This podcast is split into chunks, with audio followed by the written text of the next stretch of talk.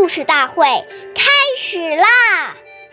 每晚十点，关注《中华少儿故事大会》，一起成为更好的讲述人。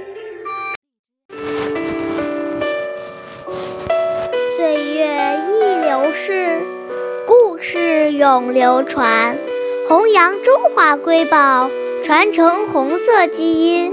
我是中华少儿故事大会讲述人陈雨欣。今天我给大家讲的故事是《故事大会红色经典故事》第十六集。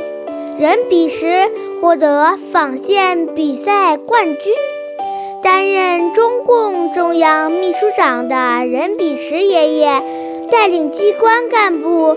在驻地附近开垦出一大片荒地，种上了瓜果蔬菜。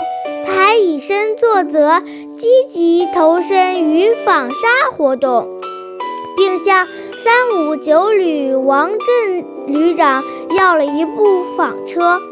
在工作之余，像别人一样盘腿而坐，操起纺车，学纺棉纱。他以坚韧不拔的毅力反复练习，经历了一次的失败，直到练得直不起腰，终于成为一位纺纱高手。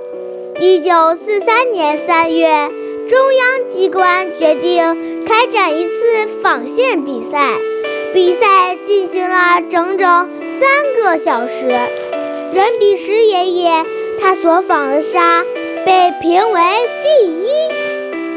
感谢大家收听，关注中华少儿故事大会，一起成为更好的讲述人。我们下期节目再见。